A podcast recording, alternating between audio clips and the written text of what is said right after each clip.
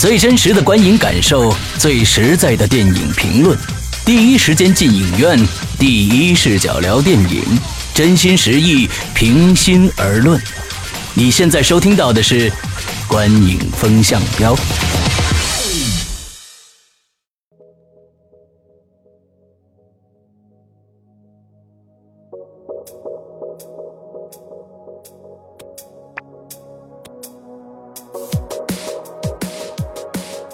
各位听众，大家好，欢迎收听《观影风向标》，我是石阳。我是波米，我是玄木。呃，我们有一段时间没做节目了啊，因为前一段时间这个节目密度实在是太大了，让这个很多的听众造成了一个假象啊，就觉得现在观影风向标的这个更新速度是非常非常快的啊，还是一样，呃，有片子我们就做啊，没什么好片子我们就不做了。对，有日子没做了。上一次我好像跟大家说过，我们要做这个第七子啊，当时说呢啊，片方也提给我们提供了一些奖品，但是我们最后没做，就是因为这个片子实在是。不好看啊，所以我们也不想花时间去这个再去做这个片子了，所以就没做。那么今天我们来聊的呢是《霍比特人》的呃第三集《五军之战》啊。首先由波米来跟大家聊一下这个影片的相关资讯。嗯，《霍比特人》的第三部啊，这个也是整个彼得·杰克逊版的《中土世界》的电影版的终章啊。嗯。说从零一年《指环王》第一部《魔戒再现》。到现在啊，整个经历了十四年，嗯，整个中土世界的这个大银幕版应该已经画上句号了。这一部仍然是由这个六部曲的统一投资是新线来投资的。那么新线它归属于华纳兄弟啊，它后来被华纳收购了，所以呢，这个也可以算作是一个华纳兄弟出品的电影。嗯其实它应该归属于新线公司，嗯呃。呃，它的制作方其实呢是新西兰和美国，这算是其实两国合拍啊。因为我们知道维塔工作室它是新西兰的，彼得·杰克逊参与度很高。导演呢是六部曲的导演，刚才提到的彼得·杰克逊。编剧里面除了有他自己之外，啊，还有大家非常熟悉的吉尔莫·德托罗，这个也是原定。呃，《霍比特》三部曲的导演，我们知道后来他其实彼得·杰克逊跟新线发生了一个漫长的官司，在两个三部曲之间。当时其实敲定的是德托罗，这个我们之后会谈。德托罗他有很多的想法，但最后也被放弃掉了。但是还仍然把他算作编剧之一。当然，他的原著我们都知道是根据这个语言学家啊，不仅是小说家，语言学家 J.R.R. 托尔金。的小说《霍比特人》改编是很薄的一本啊，改编成三部。对，你吐槽过很多次了。主演方面，其实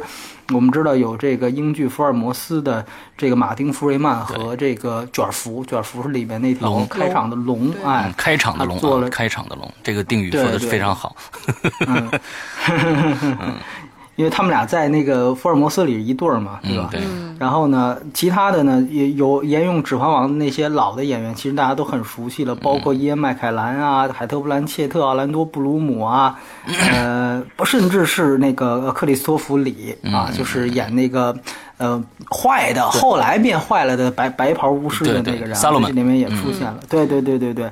呃，然后呢，他有几个新加的角色，其中一个呢是理查德·阿米蒂奇啊，因为他跟彼得·杰克逊一起来了，来到了中国啊，没想到他那么受欢迎。哦，是吗？嗯，这个人很对，非常受欢迎。我旁边我以为拿拿要签名的都是都是找 P.J. 的，后来发现不是啊，都是找他 演英剧军军情五处啊一些。其实我只看过他之前演那个《不惧风暴》里边的爸爸，剩下的没什么没什么好的电影。哎，没想到一个他，还有一个李佩斯。哦，就是里面演那个精灵王的，对对对对，哎，精灵王的，他也是非常非常的红。他其实，呃，大家应该更熟悉，去年的《银河护卫队》里面拿锤子的那个大反派，嗯，就是他。啊，你看这两个的反差还挺大的。对对对，对李佩斯这个也是一个现在的一个万人迷的角色。那演员很多了，主要就是这些说这么多，然后。啊，一月二十三号在大那大陆上映。前两天我看是一天一个亿的节奏，啊对，一天然后呃，但是在北美票房已经很很一般了啊。它在北美现在两两亿五都不到。嗯。呃，它十二月十七号就上映了。然后这个片子要呃单独说一下，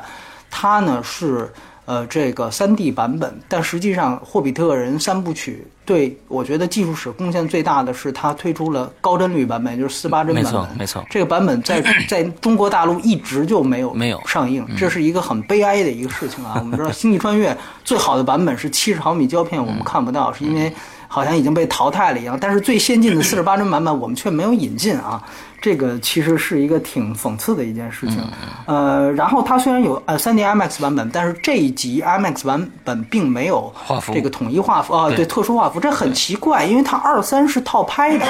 所以我也没机会就问这个彼得杰逊这个事儿。嗯，就是第二集是有特殊画幅的。而第三集没有，但这两部是套拍的，所以我不知道它这个是是是什么情况，是不是第二集卖卖的不好，IMAX 院线卖的不好，第三集就就就换回来了，这个这个不太清楚。这个我觉得它既既然有有有这个 IMAX 的版本，那它我觉得就不应该会因为或者是卖的不好或怎么样就不加进去这个独占画幅的这个事儿。嗯，可能他有他自己的考虑吧，啊，所以很很奇怪，这个是原因是为什么？反正总体的信息情况吧。对对对，OK OK，嗯，好，呃，那好吧，我们直接来进入主题，我们先来打分。首先，剧情，波米多少分？我是五分，呃，我是六分，我是六点五分。呃，那最高分先说一下吧。嗯，我觉得啊，就是从这个贺岁档开始啊，整个就好像一直没有特别。特别好看的电影，嗯，然后那个这霍比特人一上，就是有一种大家憋坏了的感觉，嗯，呃，先不说影片本身质量吧，就是说那种电影市场的这种期待值，好像一下这两这周末这两天一天就一一天一个亿的节奏，就让人这个就能感受到，因为国产片已经这个雄霸市场一个多月了嘛，这个好莱坞影片慢慢起来了又，那这个影片我给六点五分。真的是，真的是有一种这种，就是有一个对比的感觉啊，就是说，哎，终于有点还不错的片子了，是这种感觉。那单纯从影片的角度来讲，我自己的感受就是前面一个半小时节奏呢还挺快的，然后整体的这个剧情，呃，以及这个，呃，怎么讲呢？就是它是故事牵的人在走，还是蛮好看的。那。就到了后面大概一个小时的部分呢，就会感觉有点拖沓，打斗的就是，呃，逻辑性上，我我个人觉得是有点问题的，包括呃打起来也有点没意思，就是为了打而打，所以整体上吧，就是说，呃，肯定还是霍比特人，就是这这个系列的，呃，总体水平之上，这么水平平均值的这么一个影片，但可能比起前面来略有，就是。呃，差强人意吧。嗯嗯，OK，那我说一说，就是这部电影呢，我们都知道，当年这个《指环王》一二三，那么托尔金的本子啊，托尔金的原著啊，改编了一个一个一个长篇小说，改编成三部电影。那在整个托尔金的原著里边，有各种各样的情节，充斥到一个将近九个小时的电影里面去，其实是非常丰满的。而且呢，在我们我们看到，就是在《指环王》的一二三里边，它有好几条线，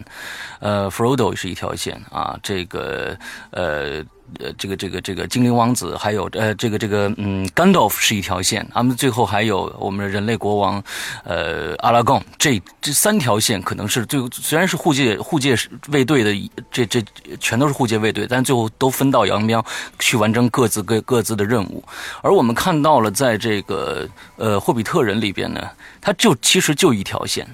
而到这，因为它这是一个薄薄的书，那么为什么我看第一集和第二集的时候感觉还 非常的好呢？就是因为他在讲一些可能跟呃《指环王正传》里边的一些呃千丝万缕的联系，一些人物关系，一些可能呃。就是为什么这个人变成这个样？比如说我们的萨洛门，啊，这里面他有介有有代入啊，虽然情节很少，但是还是还是很不错的。呃，给这个我们像我们这样指环王迷，呃，其实有非常大的一些脑补的一些东西在里边。但是我们看到了第三集的时候，我们发现那那条恶龙啊，呃，当然了，那原著就是这样的，恶龙就就就那样开头开篇那么五六分钟就死掉了。之后我们看到从一个半小时的时候。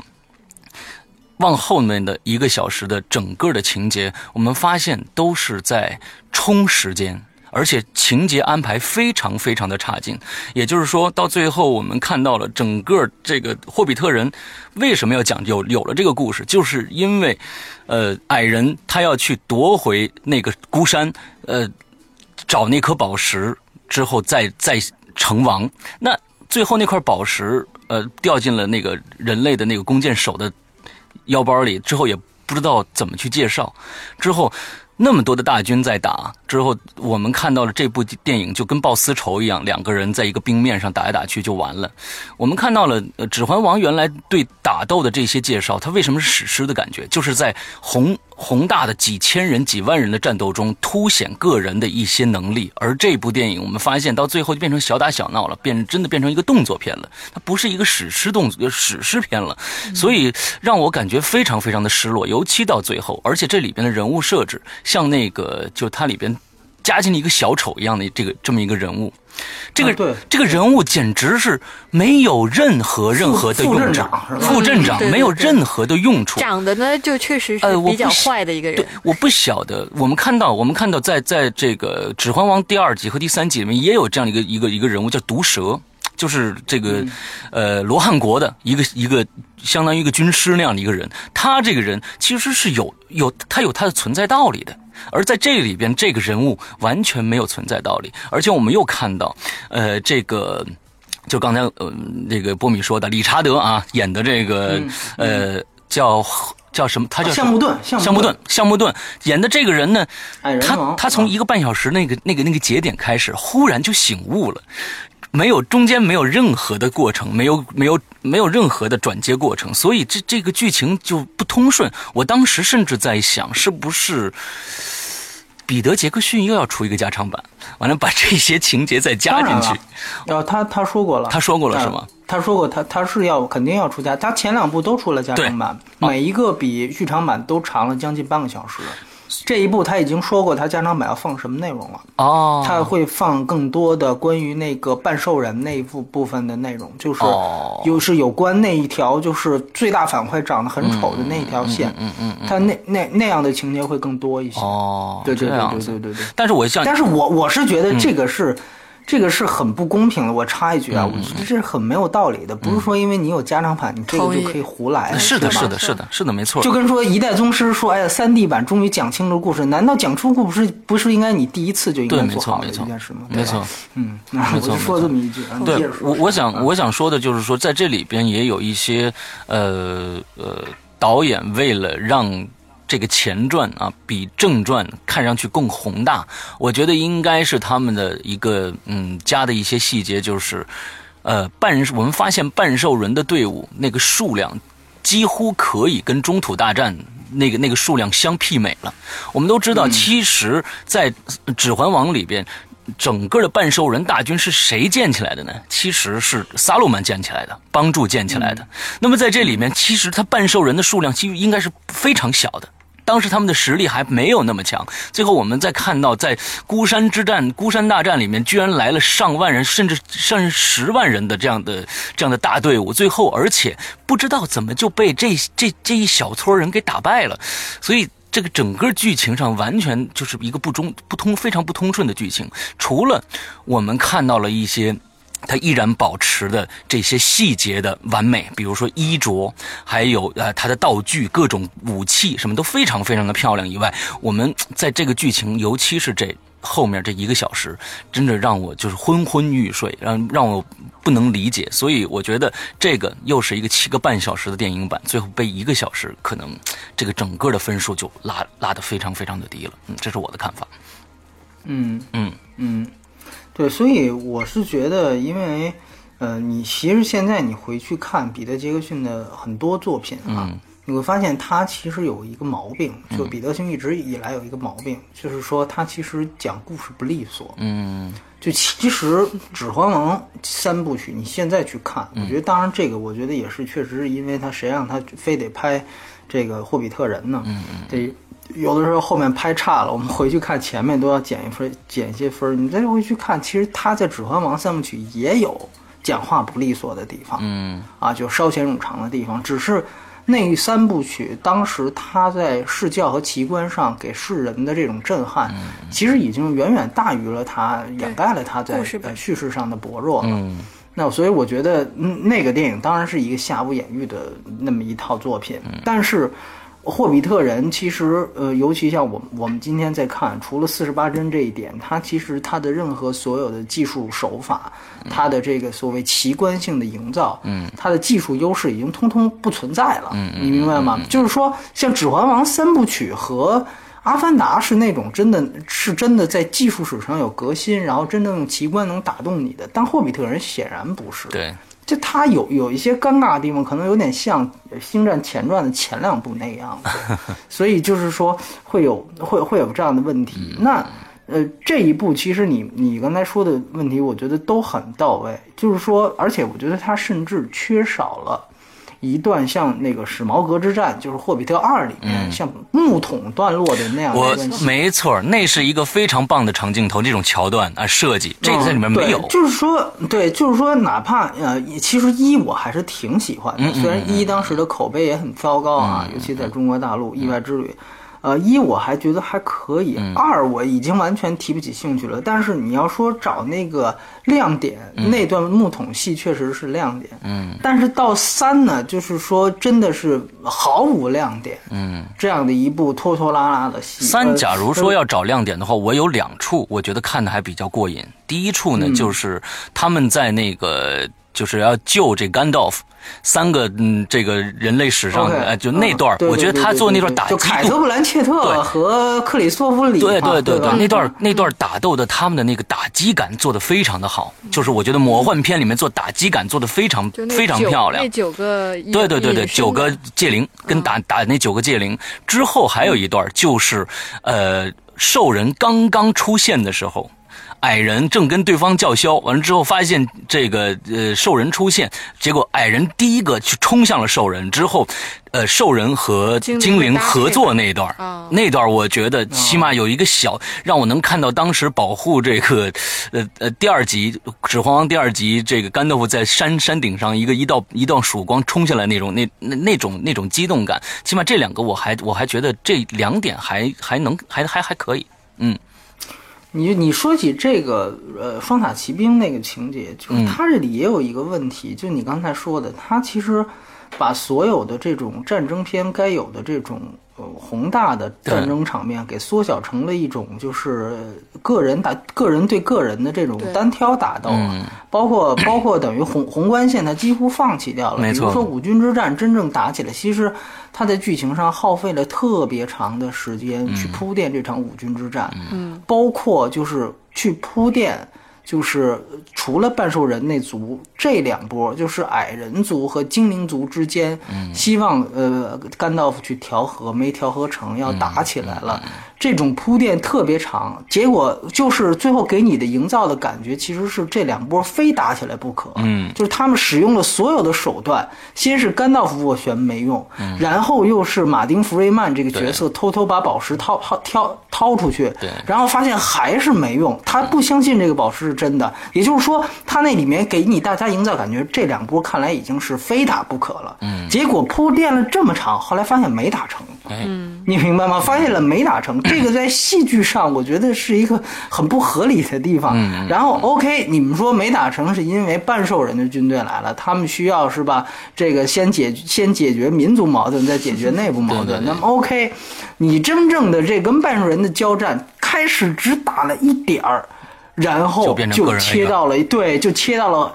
一些很细枝末节的对对对戏的场面，比如说像那个那个国王他自己的内心戏，哎讲他一个一段幻想。其实那边正激战正酣，你不你不交代交代他的内心戏，然后呢，后来又去讲这个国王他们率领的人去攻占那所谓擒贼先擒王，去攻占那山头上指挥的，等于就是大军的段落不打，而且没错刚才为什么说双塔奇谋这个问题？就是说，真正到后来它反转，实际上是巨婴的出现，对，就是巨婴阵啊，包括一些熊啊这出阵，最后实际上把这个局面给完全颠倒过来。但实际上你会发现，除了一两个镜头以外。真正的这个最后的巨婴和熊如何去反扑的也没交代，没错没错。就像你说的，是去去交代冰面上两个人的单挑去了。对，所以说整个这个这个大场面，呃，我觉得是他可能是不是创意匮乏或者怎么样，就是说他大场面可能我真的还是《指希望我。我真的希望他就是说在加长版上有有所体现吧。甚至我们今、嗯我们今天看现在看《霍比特人五军之战》，大家都在算这五军是什么啊？其实最后巨 巨鹰是是是一支军队，但是你要你你要知道这巨鹰的这支军队的体现是有多少多少，就就就少的就是三四个镜头就完了。所以对他这里面的这个戏，其实最后他的问题就是所有的角色几乎都是就像一个小品接着又一个小品嗯开始卷福。对完了就没没事儿了啊，对然后后来呢，就是凯特·布兰切特那一波出来，然后也没事儿了啊，就过了对，就再也没出现过。完后来呢，就是又逐次批的，是吧？什么什么什么巨婴啊，什么这个那个的，就是整个的这个串联和统一，我觉得做的也也也不够好。他的所有剧情，其实完完全全就是为了把这故事最后说完。嗯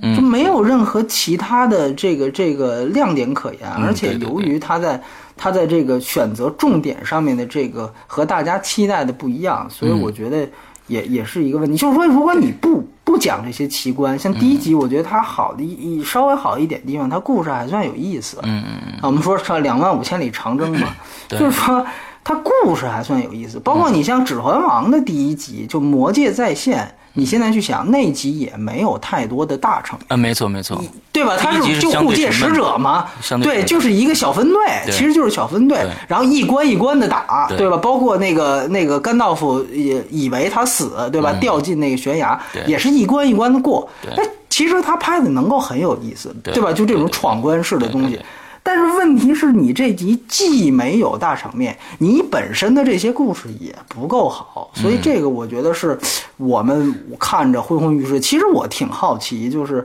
因因为我我看这个分儿也挺高的，就是这个评价，啊我不知道真喜欢这第三集的人喜欢在哪儿，我这真挺好奇的。对于我来说，我觉得实在是。就是我发现啊我我很奇怪。对，嗯其实我觉得比呃嗯彼得杰克逊和他们这个编剧团队呢，他在努力的创造一个又一个《指环王》的这样的一个奇迹。他在想把所有的《指环王》以前的成功的点全部搬到这个里边来。我们你你刚才也说到了，就是一个跟这一集跟一个小品一个小品一样，其实从第二集开始了，一个小品一个小品一样，他就是想创造这种多线条丰富的魔幻世界的这种感觉。跳来跳去啊！我我我想说的是，就是比如说，他想做一个跟在《指环王》里边一样的桥段，就是在第三集里面，阿拉贡在呃受就是这个呃摩多山门口拿着剑对着那个大门说 “For Frodo”。为了呃 Frodo 冲向了那个地方，完了之后一个大军上面一个俯冲的这样一个一个一个场景，那时候真的是泪如雨下。而这一集里面，我们看到了一个非常尴尬的镜头，就是说在里面橡木盾，呃，其实在他已经在这一集里完全变成了一个反派人物。之后呢，他忽然变成了一个正派人物的时候，拿着这这。七八个人拿着武器冲出去，竟令所有人全部啊激起了斗志。我在想，就是所有人应该感觉到这一块，应该它是一个赎罪的一个过程，过程并不是一个能激起大家。我天，我啊，他出来了，我们就往前冲，而且那个整个的矮人变成一个鹰嘴型的一个一个进攻趋势，冲散了对对面的兽人。我觉得这些情节，他这个他是想再现《指环王》的一些优优良的桥段，但是。就做的非常非常的尴尬，我就觉得他非常非常的尴尬这两个字，我觉得是是这个这个而且这集我就是他觉得比较有意思，就是说这个霍比特人好像哎，霍比特人就这这没什么戏份，对对对基本上的主角就是这个橡木盾橡木顿和那个人类的人人类的那个巴德，对对对就他两个是主角，然后霍比特人就真的是穿针引线，然后最后为了一个结尾哎。而出现的。对，等于他，我觉得就是整个第三集的整个人物，他其实是缺乏这个人物的整整个这个变化过程，就是他缺乏对逻辑逻辑逻辑原因，关系明白吧？对的对的，对，所所有的这个转换全都是呃非常生硬不能细想，对嗯对，完完全全都说不通。对所以说，包括你说他那七八个人，尤其是你要去琢磨那细节，那个城门他们搭了好几天，搭成了，用那石块搭成了，最后好像是一个大的钟一样，嗯啪一下撞开了。嗯嗯、那那个钟本身它能不能包括括你知道这里面刚才提到了那个吉尔莫·德托罗，嗯，他其实那个地蛇你有印象吗？对对对对地蛇是他他设计出来的那个造型，嗯嗯嗯，就是说，呃，这这里面就为什么当时就放弃他了？他其实是吉尔莫·德托罗的原版里面哦是想的，真正让地蛇去参与战争。啊，那就有意思多了。参与战斗，这个其实是应该的，要不然的话，你地蛇当时它凿洞之后，你会发现它的这个那么威猛，嗯，对对对，为什么最后这个为什么最后不用它？对。这个戏其实是非常，因为我们知道霍比特人啊，在托尔金的这个小说里面，不仅仅是比较薄的一部，而且呢，它是相对来说呢，面向这个儿童、婴幼儿啊。这个读者，哎，对，这这。发行的一部，呃，彼得·杰克逊说他曾经试图把它给成人化，但我觉得他还是仍然成人化的不够。对，就是说，包括这里面一个是地蛇这个问题，就毫无最后你想不通为什么它就不出来了。嗯，这个这个这个，而且呢，就其实德托罗是做了大量工作，但是就是因为华纳那边觉得可能这个在分级上啊，是不是有有想法，哦于是他跟。跟这个这个华纳产生分歧，包括那个官司的问题，所以最后德托罗退出指导霍比特人嘛。那么，呃，彼得·杰克逊等于，而且不仅仅是说像地蛇这种东西，他甚至比如说像一些血腥镜头，嗯啊，包括那个半半半兽人杀首领杀掉，对对对，啊这些整整个的血腥镜头全都没有交代。对对对对对，呃，它这里面，而且呢，你像包括像呃刚才你说的副镇长也好，包括橡木盾本人的转变也好，他都是在讲一个最基本的人对金钱的贪婪。嗯这个东西说句实话，真的是非常老套，嗯，非常传统的东西。你花了大量的笔墨去交代，比如说人在这个金钱面前的面对大家的附着，哎呀，这个东西我觉得不是现在观众。就应该看到的东西，而且这个真的是一个完完全全不值得一提一提再提的东西。我们只需要在价值观上保持一个正确就可以了。但是完完全全以这个为核心去讲故事，我觉得这是有点本末倒置。所以我看着可能就是剧情上也提不起兴趣，然后在整个奇观性上面，它也变成了个人化打斗的一个很重要的原因。对对对。嗯好，我们那接下来再聊聊表演吧。那表演波米多少分？嗯，我是六分。啊，我也六分。嗯，我给七分儿吧。嗯，那你说说。嗯，我觉得这个片子吧，可能从表演上单纯去来评述的话，呃，不太好单独的讲。所以呢，可能我这七分也是含有给到这个技术视效特效视觉效果的这么一个分数。那这里面，我觉得最值得讲的就是霍比特人这个，呃，Bilbo 他这个角色吧，从。从这个表演上来看，他是算是最出彩的一个角色，其他人基本上可能是以打斗为主的，所以也嗯没有。我觉得不值得去一个一个的去评述，呃，那整体的视觉效果来说的话，我还是还算蛮喜欢的。从尤其前半段，呃，其实最最精彩的，我觉得其实是最开始的那一段，就是龙的那那一段是比较好的。但是没想到那么快，这个精彩就属于戛然而止了。后面就越来越慢，越来越慢，到最后可能就整体上就就没有理想中的那个效果了。嗯，大。大概这样子。OK，呃，我说说我的，就是，呃，刚才波米我们也说了，就是这部片子呢，完全是把一个《指环王》的啊过去的技术拿过来重新呈现啊。再从我们从视效上没有看到过多的，甚至我们没有看到第二集里面那个长镜头的那个巧妙的射箭的那一段的是这个这个桥段。在这一集里面都没有。嗯，我们说到表演来说，这基本上这一集里边人物众多啊，每一个人呢基本上都在呃打来打去啊。呃，唯一可圈可点，刚才玄木已经说了，嗯，这个 Martin Freeman，我们的这个呃新的华生医生啊啊，我觉得他的表演。就是说，虽然没几场戏啊，真的戏份非常的少，但是他的在表演里面的小细节非常非常的多。但是其实我觉得这是他个人的风格啊，就是说我不管看他的那个《冰雪暴》啊，现在的他他演的一个美剧也好，还是在这个，呃，还是我们的这个卷福这个新的福尔摩斯里面也好，嗯、我觉得他的这个表表演形式模式框架就是这个样子的。但是这种这种细注重细节的一个小动作，一个一个小眼神儿的这种表演，还是我我我还是挺吃这一套的。那么至于其他人的表演，嗯，就就没什么可说的了啊，所以最多也就是一个及格的分数吧，差不多这样子。嗯他这个是套拍的嘛，嗯所以有的时候你会去想，真正把三部割裂开，呃，而且如果你套拍的话，你知道他可能今天拍的是最后被剪进二的戏，嗯，但明天他可能拍的是剪被剪进三的那部分戏，对，甚至可能像卷福，他动作捕捉是一天做完的，嗯然后前半部分就被就被剪进二的结尾，然后这部分就被剪进三的开头。所以说，呃，这个东西真的是很难去衡量。但是这部戏最大的问题是，由于它在剧情上面设计的比较笨，就刚才说的这种善恶分明，对，所以使得他所有的电影就很还是我们以前经常说的这个问题，所有角色特别脸谱化。嗯。嗯，没错，就没有什么，我觉得没有什么什么这个这个表表表演的这个不知道该怎么就是评，就是去发挥他的发挥演员的这个更深层次功力的地方都没有有，对，所以说我觉得，呃，这个戏整体而言相对来说是，我觉得是比较比较糟糕的吧，就比较糟糕的。我觉得，呃，因为因为其实就包括像那个那个橡木盾，他这个角色。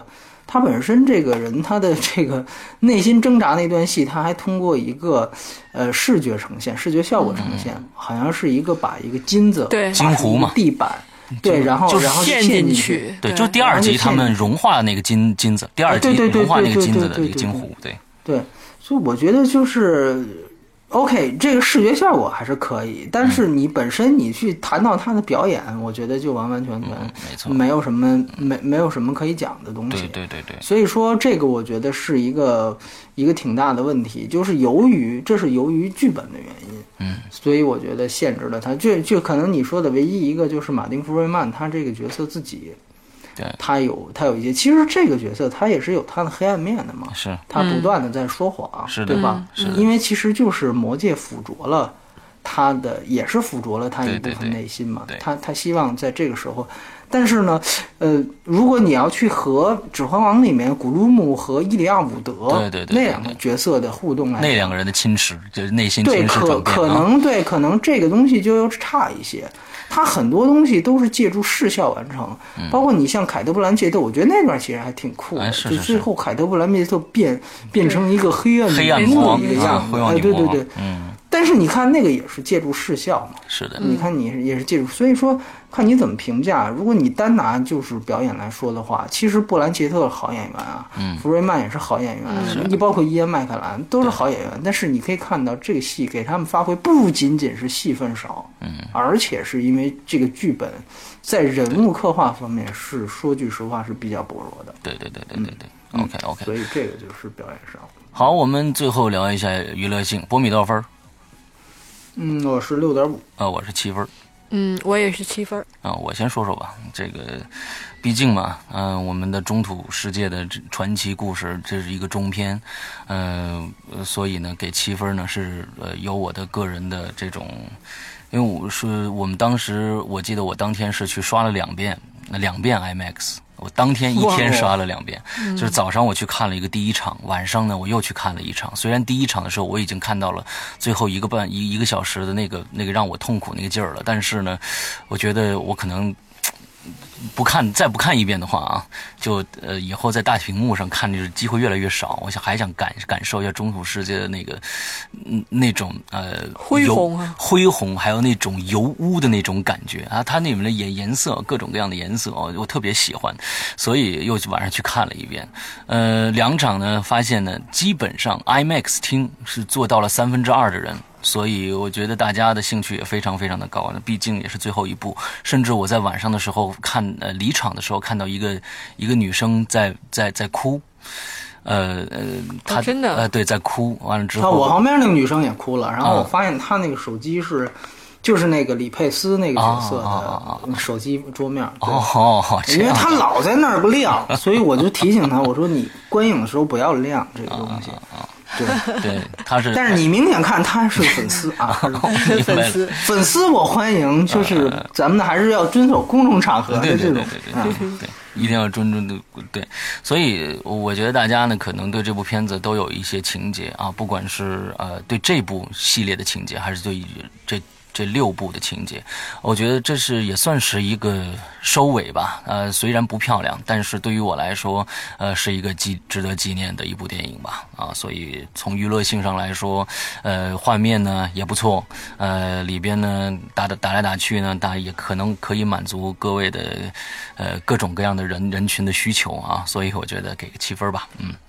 玄木来说说。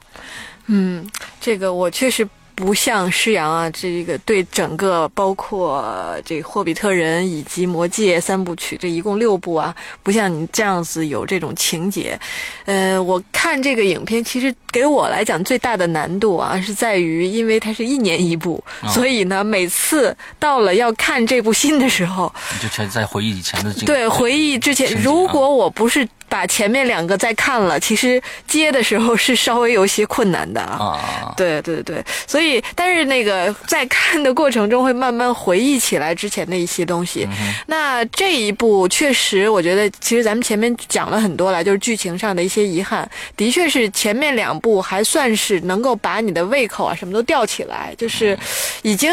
觉得说哦，接下来会是一个很激烈的，然后期待值很高的一场战役。嗯那但到最后呢，确实有点差强人意。但是像这种级别的这个电影史上的这种作品，毕竟来讲还不算多。呃，那所以呢，我觉得呃。我觉得我可能会再找个时间把这三部曲，然后从头到尾看一遍。是这样指的是这三部曲还是《指环王》的三部曲？呃，先看这三部吧。嗯对，就是说实话，坦白讲，那前面那三部我已经不是特别清晰记得故事的脉络了。OK 对，我想先找机会把这三部顺一下，嗯感受一下，就是。这个作品的一个魅完整对完整对完整完整去讲述故事的情况下是一个什么样子的脉络，嗯。对，然后有机会的话，可能再回顾前面《指环王》的三部曲。，OK，好，波迷，嗯，这个戏呢，其实刚才提到了，呃，它如果真正从影史上去讲的话，它可能对影史的真正贡献就是四十八帧。嗯呃，它不像《指环王》，整个给我们带来了一个除了工业光魔之外的一个整个的世界可以另外一个做视效的地方。对维塔工作室那个是好像他第一次向世人展示出来他强大的这种视效功力。嗯，呃，霍比特人很遗憾，我们四十八帧又看不到。其实，我觉得这个是可能会联系到和他三 D 一起讲的原因。说句实话，呃，我呃一二部我都不太记得，但是其实第三部，我个人觉得这个三 D 效果也不能算是有多好。啊，这个可能和我们看不到四十八帧是有关系的啊，因为其实我们一直在讲四十八帧这个东西，它它很简单，它的讲你你说它什么意思？就是说，其实就是它去解决电影当中可能出现的这种脱尾。嗯就是说，你比如说很简单，像那个《一代宗师》，你无论看二 D 版看三 D 版，你会发现它有那种停格的现象，好像停格现象，它其实是王家卫故意做了抽帧。对，就是按说电影是每一秒钟有二十四帧、二十四格，啊，原来是用胶片拍嘛，现在是加二十四帧。那么它如果抽帧之后，每一秒可能只有十二格、十二帧的话，那个你会看到，比如说一一一个一个固体它滑动从左边滑到右边，可能就会看它一停一停一停这样去挪动。对，那么四十八帧，它等于其实把帧数加倍的话，你会发现它的物体运动，包括对人体的动作是会非常的平滑，嗯，会非常平滑。当然，有一些这个原教旨主义者啊，电影业，比如像诺兰这样的，他会觉得这个就跟高清电视就没有区别了。但其实，当然了，你看你怎么去想这个问题。如果我们看本来就不是太在电影院看电影，大部分都是通过现在看电脑或者是看电视的话，你买蓝光盘啊，去网上下载高清的片源看，它本身就是高清电视了，你明白吗？所以说现在这个这个这个。它的模糊是吧？而且也有人会说，这个二十四格当时它确立本来就是一种技术限制所致，嗯，所以就会有那种，包括呃有人强调说胶片有这种非灵感，说这个这种颗粒感完完全全就是因为胶片它本身的一种粗糙所导导致的感觉。现在我们居然拿这种这种感觉的消失而去去阻碍新鲜事物，当然我觉得那种说法也有道理啊，也有道理。所以说四十八帧无论如何，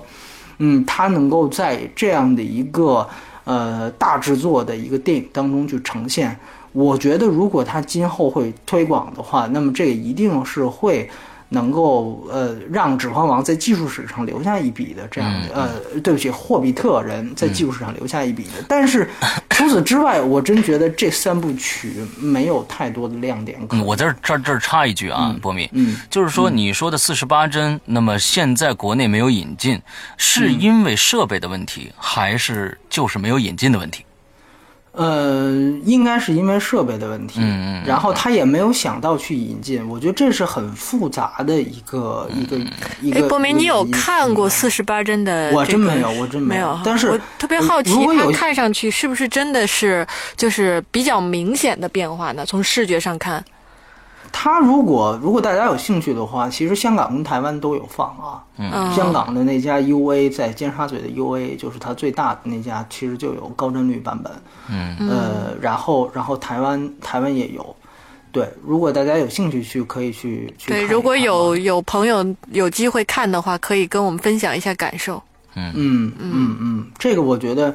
其实是一个，就是包括《星际穿越》也一样，我们大陆观众聊了半天，其实你看到的版本根本就不是最好的版本，然后煞有其事的是吧？我觉得所以。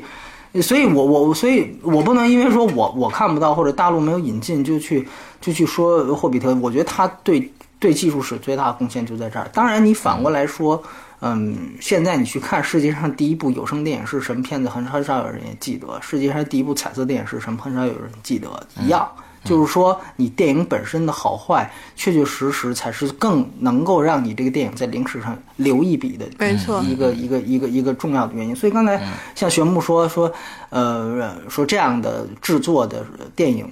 呃，是比较少有的。我承认《指环王》三部曲是在影史上比较少有的，但是如果把《霍比特人》跟《指环王》分开看的话，我个人觉得它还是，呃，还是一个很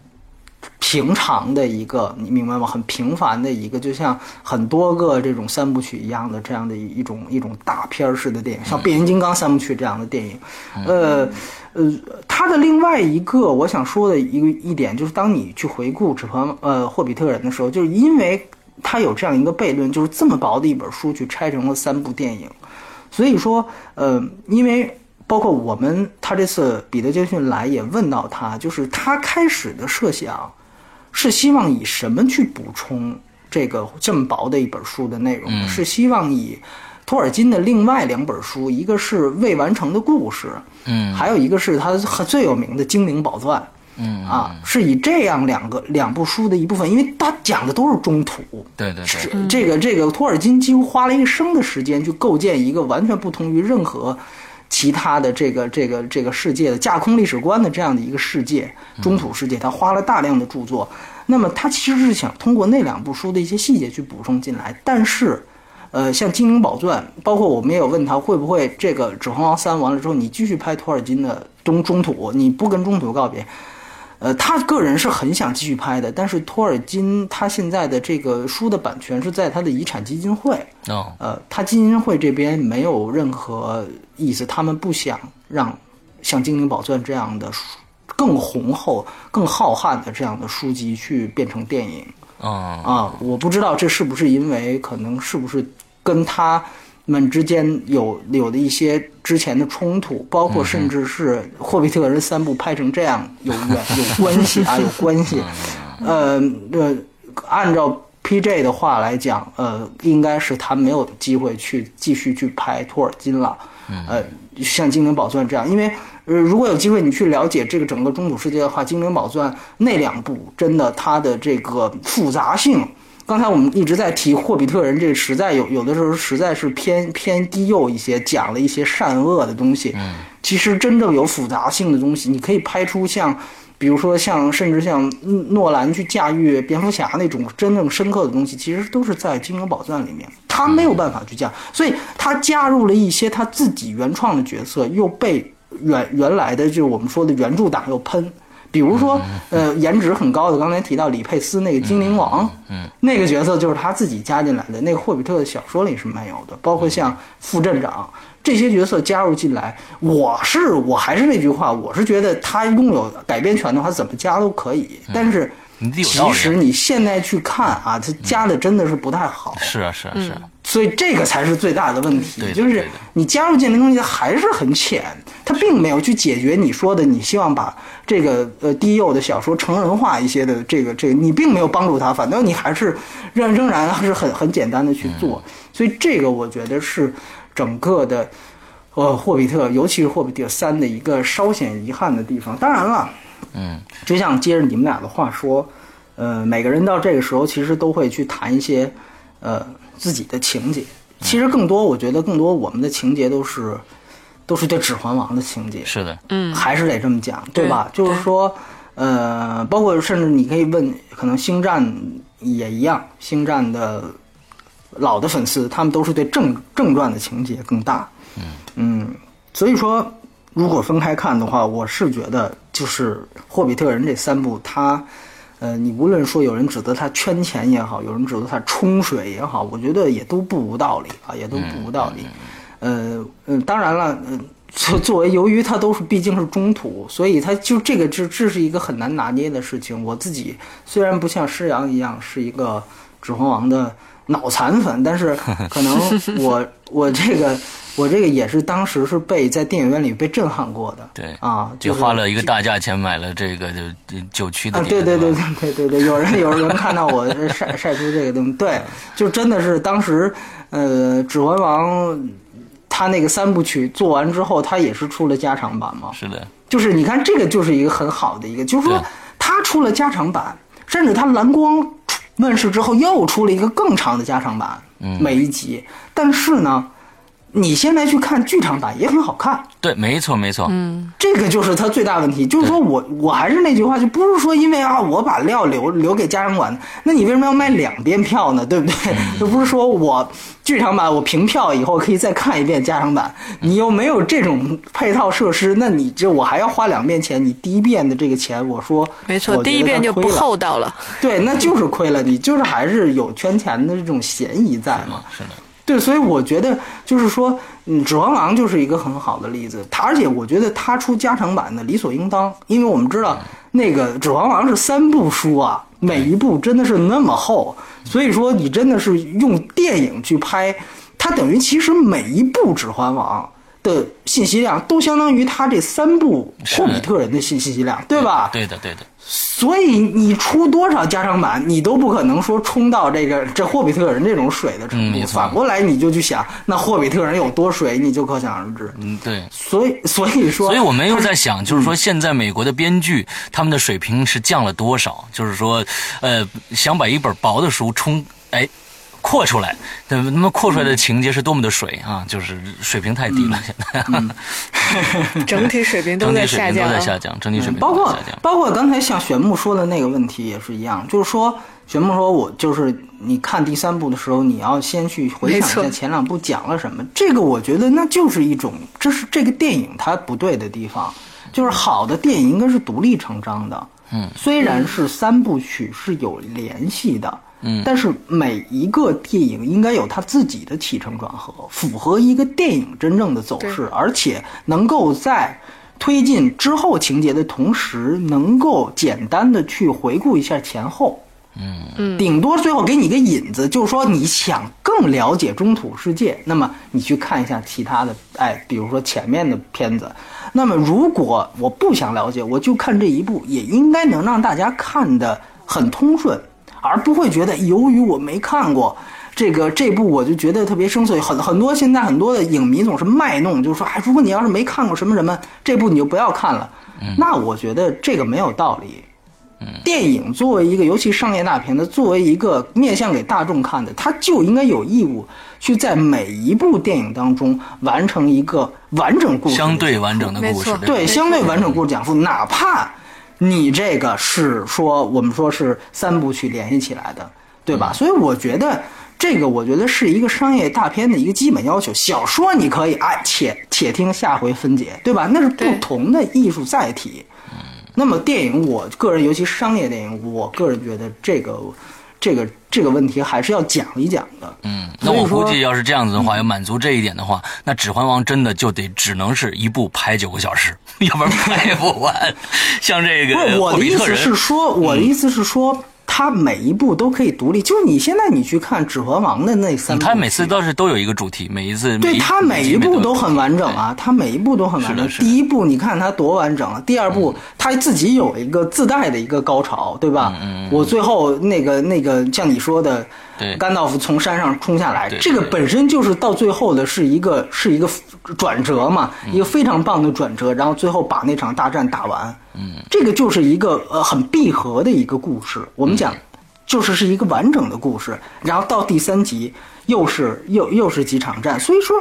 我觉得《指环王》三部它的独立性相对来说做的就不错，包括呃《霍比特》第一部也还可以，《意外之旅》还可以。但是后两部我就觉得，你像那个巨龙啊，叨逼叨半天，完了之后啪一下就结了。你看第三集吧，对，这个就跟那个哈利波特的第七部上集是一样，没错，呃，也有点像太这个太平轮啊。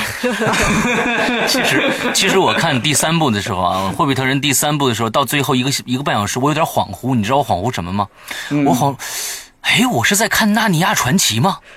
啊，对对，其实《纳尼亚传奇》就是因为《指环王》而脱胎而生的。是啊，是啊，是啊，对吧？对，因为而且他就是把这种大场面给低幼化，因为《纳尼亚传奇》是给儿童看的。没错，没错，没错，对吧？没想到现在最后他又被《纳尼亚传奇》就好像影响到了一样。对对对，所以这个我而且还是挺比较可惜这个结尾啊，真是比较可惜啊。对，而且就是说他最后呃。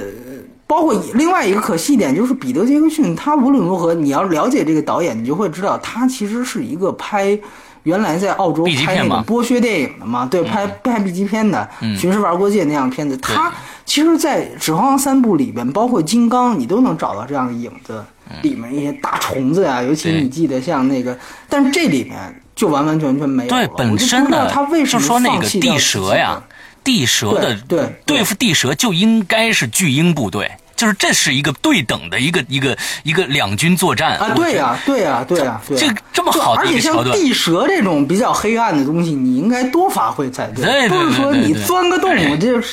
用这一项技能完了就撤了。对对，这个东西我觉得是一个，就是我不知道他可能就是是在忌惮什么啊，所以说我觉得。这个是一个，就无论你加长版放什么东西，我就说剧场版，这个我觉得是一个遗憾的地方。就是以前你连 PJ 他自己的这个个人的影子都都就找不见了，所以我觉得是，哎呀，这个是比较遗憾。当然你说回来，你说他最后落那个情怀，我们知道最后一场戏其实就是《指环王》的开头嘛，对，开头没错，就最后他敲门嘛，对吧？他其实就是整个把这六部曲就联系起来，其实。对，其实呃，像《星战》最后一部，他也做了这样的故事。最后他看那两个太阳，看那两个太阳，那个其实就是新希望开始的那个。对对对对对对。而且我们发现他上了飞船以后，一下子他们的飞船内部一下子就就变得非常的简陋了，为了承接这个啊，对对 对对对对对。对，当然你你也是因为就是船都完蛋了嘛，就星战到最后就全都败了，只能找一艘破飞船来 来来去，这呃。就你这么说的话，其实也不是说因为我是星战迷，我就向着星战说话。就如果星战七拍的糟，我可能也会打很低的分数啊。但是平心而论，呃，就第三部而言，就就我承认《星战前传》这三部也是不如正传的。但是就第三部而言，我觉得还是要还是要很，我觉得第三部本身还是很棒的，就《星战前传》的第三部。嗯。所以说，相对于霍比特人来讲。这个这个，我可能还是更更更喜欢前传一些。我不知道你们你们如果要是给这六部去排个序的话，就是说想过最好看的是吧？哎，按照个人喜好，就是那我肯定第三集啊，第二集就是《指环王》第三、第二、第一，对，完了之后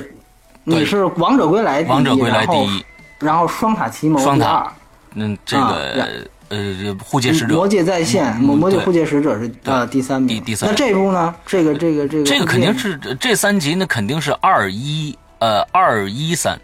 二一三是吧？，对，对我可能是是嗯，我可能是一二三。啊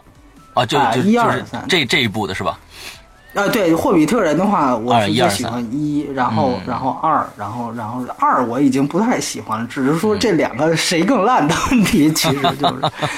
呃，《指环王》其实，嗯、要这么说的话，可能是三一二。三一二，你这样也是三最好，但其实后来我去想想，他真的是一二，他在叙事上做了很大的牺牲，让三能够大量的大场面。轰起来是吧？哎，对对对对对对对，嗯而且二，我觉得他个人的这个。这个这个故事也是比较完整，但是我在我印象当中，好像前面也是有这种叙事稍微有拖沓啊的问题。对对对对对对对。但是一，我觉得作为一个闯关的冒险片子来说，真的特别棒。嗯，特别棒，而且我觉得那个真的是一切的开始。所以有的时候我我在给自己想的时候，三跟一我哪个排到最好，我也是很纠结的一件事情。我们知道奥斯卡是选选择了三嘛，对吧？啊对对给了这个最佳影片十一项大奖啊单届十一项大奖。但其实我觉得也是，实际上直接就肯定了这个系列。就奥斯卡的那个意思，就是说我给到你的当时的最后一步，对吧？所以我相信这个、呃、怎么说呢？还是《指环王》的情节真的还是有。那个时候上学，我我还特别，而且他其实他沿用他《指环王》的一一点，就是他那个副标题总是后面才出，就演了很长时间他才出。对，我三当时第一次去电影院看的时候，呃，我那个就是迟到了，你知道吗？嗯，然后其实还，然后一进电影院发现那个那个那王者在临那那个标题刚刚刚出，我还说啊你以为哎呀，你哎呦看。还什么都没错过，对对对对。后来后来买了 DVD 回去一看，发现前面已经讲了十五到二十分钟了。前面讲的应该是讲的是这个 Gloom Gloom 他怎么变成的这么丑？对对对对对，所以那个我觉得是，呃，当时想起来真的也是正好是呃十十年吧，将近十年过去了，我觉得也是挺不容易的一件对事情。对对对，所以所以我在等这个，呃，《指环王》一二三加上《霍比特人》一二三的蓝光啊，出一个大礼包啊，里面各种各样的这个花絮，最好都是超长加长版，对？对对对，最好偷都是着超长加长版。对，那我们今天聊《霍比特人三》呃五军之战最后的综合分数是六点三分啊，这个在嗯整个这个系列里面是肯定是最低分的一个一部电影了。嗯，不过呢，还是值得大家去看一看的啊，毕竟最近的中国的呃电影市场里面的好片子也真确实是不多啊，这一部也算是在这里边也能能呃这个拔起来的一部电影了。对，而且是悲悲剧的，就是你往后看，发现能看的也不太多。没错，也没什么能看的。对，你往二月份一看那个片单，我的天哪，都是什么片儿啊？都是是的，是的，是的。所以我们在这接下来呢，呃，大家可能呢又要会说，哎，怎么你们你们是不是不做了呀？我们做，你知道吧？关键呢，我们不能什么都做，就是这个片子我们还得觉得这找一子真的值值得做。才做。对对对对，之后可能是应该是坚不可摧，对吧？嗯三十号嗯坚不可摧没错没错。，Angelina 没错，其实我们在这提一句啊，提一句，我嗯，我我前几天去看了《暴走神探》，呃，其实真的票房好惨的，现呃，在。我感觉这片子没被禁是非常非常这个奇怪的一件事情。那 么我说这句话，有很多隐喻。呃，这片子我说了这句话以后呢，大家可以去关注一下这个片子。这个片子虽然排场非常的少，但是尽量去找一下。但是你知道我在上两集说了之后，嗯有有朋友真的去看了，有咱们听众真的去看了，回来就到底下骂我，就说哦你你是怎么推荐的这部片子？说你你啊说这部电影还可以一看，是哪方面可以遗憾？他觉得就是也不是骂我，质问我，你知道吧估计，？我估计，就我觉得还是没口明白口味的问题。呃 我有同事，我觉得还是我有同事也是看，有个人看了之后也觉得特别不好，但是我觉得还行，。他这个味道，就是当时嗯、呃波米说了，他是按照这个黑色电影拍的嘛，确实是这样。你看他其但是他实到最后其实是有点有点就是虎头蛇尾啊，啊那是最后他那那又有一个大呃光明结局，我看的我哎真的是一阵五头暴汗，你知道嗯，吗对？对对对对。就是他前面我觉得这个铺陈还挺好的，就是说整个这悬疑气氛的营造，嗯，这还可以，对对对。关键它的内涵还是讲的一些社会上的一些事情的，啊是你要往里是面看，有一些影射还是有一些琢磨的劲儿的。所以呢，最近呢，可能呃。大家呢我没说，但是大家有有可能还能去看看的电影，可能就可以抱头神探了。说说实在的，也就是这个样子了啊。嗯，那好吧，我们今天的节目差不多了，又讲跟大家聊了一个小时，呃，那下一个，那我们就这个期待朱莉这个电影了啊，坚不可摧。六月三十号的科恩兄弟，科恩兄弟的编剧啊。嗯嗯嗯嗯嗯。好，那我们今天的节目到这儿结束，祝大家这一周快乐开心，拜拜，拜拜。